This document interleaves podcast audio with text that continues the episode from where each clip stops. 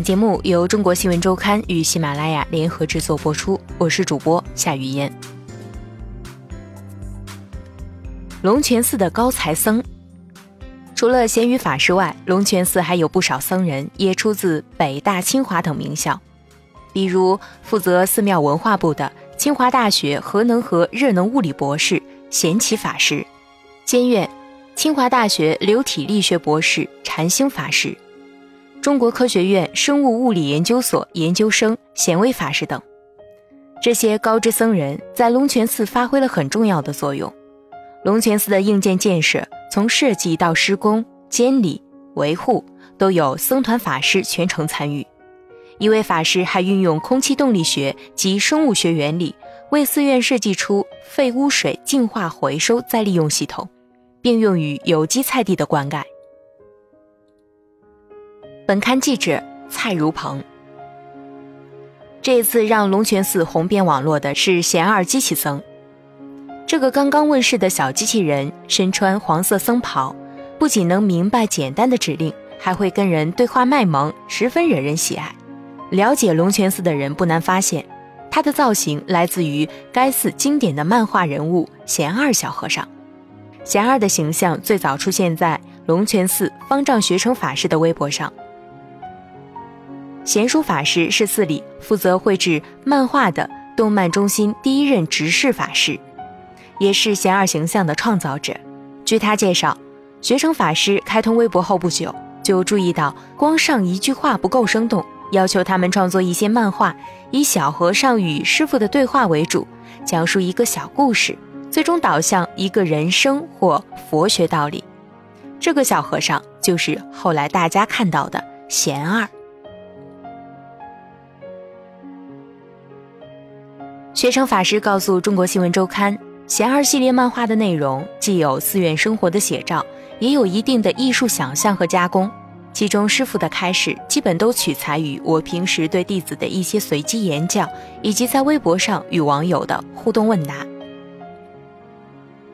最初，动漫中心在贤书法师的带领下，用毛笔画一幅漫画讲一个故事，后来发展为四格漫画，四幅漫画讲一个故事。贤二渐渐有了影响后，动漫中心又以他为原型制作出二维动画、三 D 动画、面人动画、定格动画，一直演变到今天的机器僧。据说贤二只是第一代机器僧，第二代的研发已经在筹备之中，会更加智能化。关于整个制作过程，学成法师告诉中国新闻周刊，龙泉寺并没有像外界传言的那样投入巨资。比如拍摄面人动画《出家》，舞台道具基本上用的都是寺里废旧的建筑材料和天然草木，几斤面粉作为人物材质，几根铁丝拧成人物骨架。拍摄工具仅有一架单反相机。龙泉寺最早在网络上引起网友的热议，还是在五年前，二零一一年。寺庙信息中心负责人贤信法师参加了全球最大中文 IT 社区 CSDN 举办的移动者开发大会。出席会议的大多是写代码的程序员。当穿着一袭僧袍的贤信法师出现在会场，立刻引起了大家的瞩目。难道和尚也会写代码？CSDN 创始人蒋涛对这一幕记忆犹新。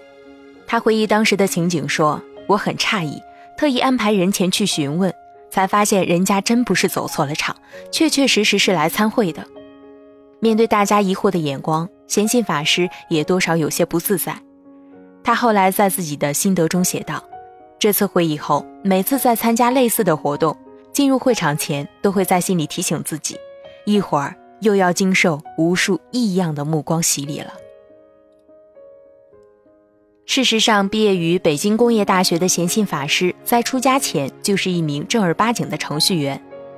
二零零九年到龙泉寺后，他发现寺里有七百多间客房，每逢法会，居士借宿，办理入住手续非常麻烦。于是，他就利用自己的特长，用了六七个月的时间，开发出一套借宿程序。出战告捷，让贤信法师有了更大胆的想法。他希望开发出一个系统的数据库，把师傅的开示、文章和寺内各种文档都管理起来。不过，这是个庞大的计划，仅靠他一个人远远不行。于是，在方丈的支持下，他开始招募义工，组建团队。这就是今天名声在外的龙泉寺信息中心的雏形。建议他下山参加移动者开发大会的，正是他所招募的义工。没想到此后龙泉寺有极客的说法，便在网络上越传越广，越传越玄。其中一个最玄乎的段子是，几年前微信之父张小龙到龙泉寺西厢房小住，对几个技术问题苦思不得其解。一气之下，把资料撕得粉碎。正好一位扫地的僧人路过，便把碎纸屑捡起来重新粘好，并在上面写了几行字还给张小龙。于是就有了后来的微信。不过，据贤信法师透露，与技术有关的工作基本上都是由招募的义工完成，僧人的主要精力乃是修行。他告诉中国新闻周刊：“我学计算机专业那会儿是十多年前，学得很简单，哪有什么科研实力。不过这并不妨碍龙泉寺对高科技的利用。眼下，高科技已经渗透到寺庙的每个角落。僧人教刊藏经用的是专门开发的插件程序，居士到寺院图书馆借书可以办理电子借阅卡。”进入一些重要区域需要通过指纹识别，门禁竟然采用了指纹识别系统。龙泉寺对科技的大量应用得益于方丈学成法师的倡导。他认为科技的影响无孔不入，主导着社会生活的方方面面。佛教的基本教义需要对现代科技及其所引发的社会问题做出正面的、积极的回应，才能更好地体验佛教的价值。在他的倡导下，寺院还参与一些科研项目，如基于文本数据挖掘的梵文分词研究、大数据时代的佛家信息管理、通过虚拟现实技术创建的虚拟世界全景龙泉寺 APP 等。从事这些工作需要较深的古文功底或专业技能，离不开一支高素质的僧人团队。事实上。龙泉寺的僧人在网络上的名气一点也不亚于贤儿，其中最有名的可能当属贤宇法师。贤宇法师俗名柳智宇，出家前是北京大学数学系的高材生，他曾获得四十七届国际数学奥赛金牌。遁入空门前，刚获得美国麻省理工学院的全额奖学金。二零一零年，他在龙泉寺皈依佛教，曾引起舆论一片哗然。目前，咸鱼法师在负责教律工作，主要是整理编教一些佛教典籍。除了咸鱼法师外，龙泉寺还有不少僧人也出自北大、清华等名校，比如负责寺庙文化部的贤启法师，是清华大学核能和热能物理博士；监院禅兴法师毕业于清华大学流体力学博士；贤庆法师是北京大学哲学系研究生。贤威法师是中国科学院生物物理研究所研究生，贤照法师北京航空航天大学教授，因此龙泉寺也被网友戏称为“学霸寺院”，清华北大分校，史上最强科研实力寺庙。这些高知僧人在龙泉寺也确实发挥了很重要的作用，比如龙泉寺的硬件建设，从设计到施工、监理、维护。都有僧团法师全程参与，具有专业背景的法师将寺院的传统景观与现代功能巧妙结合起来，每一处细节的设计都融入了科技的便捷、佛法的智慧和人文的关怀。一位法师还运用空气动力学及生物学原理，为寺院设计出污水净化回收再利用系统，并用于有机菜地的灌溉。学成法师对中国新闻周刊说。现在这个时代越来越趋于知识化和专业化，一个现代化寺院的正常运转，各项弘法事业的顺利开展，需要多方面的人才。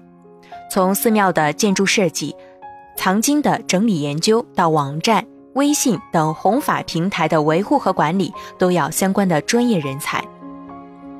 龙泉寺能够聚集这么多高学历的人，与他所处的地理位置有密切的关系。龙泉寺本是北京海淀郊区一座破败的辽代寺庙，二零零五年在学成法师的主持下重新恢复为佛教道场。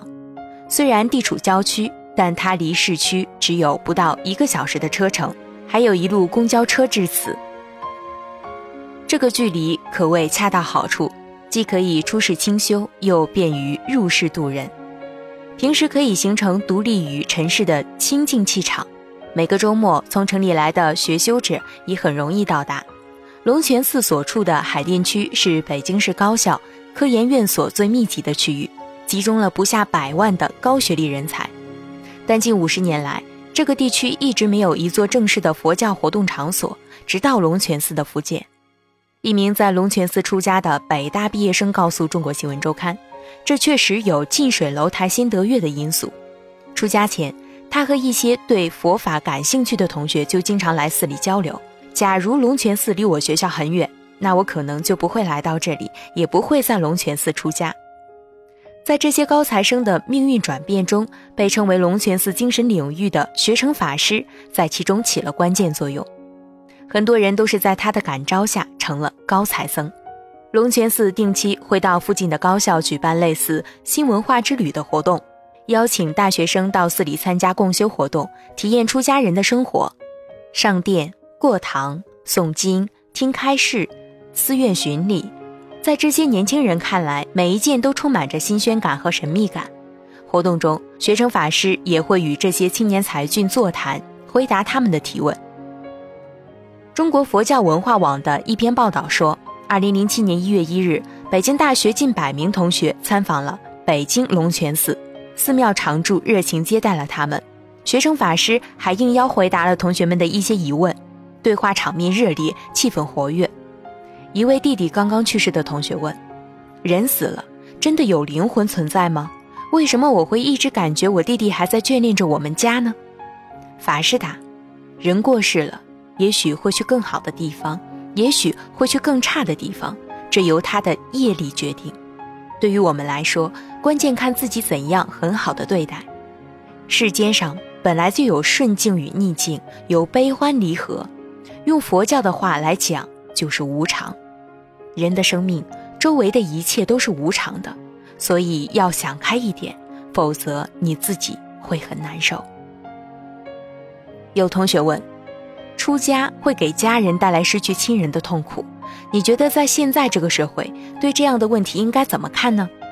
法师答：出家就是要割爱慈亲，跟参军一样，当兵也要离开家呀。当法师也不是不能回家，这是很简单的事情，你自己要想办法克制这种情绪。即便不出家的话，我们也不可能天天都在父母身边。你现在。不就出门在外吗？对于高学历人才出家，不少人认为是一种浪费。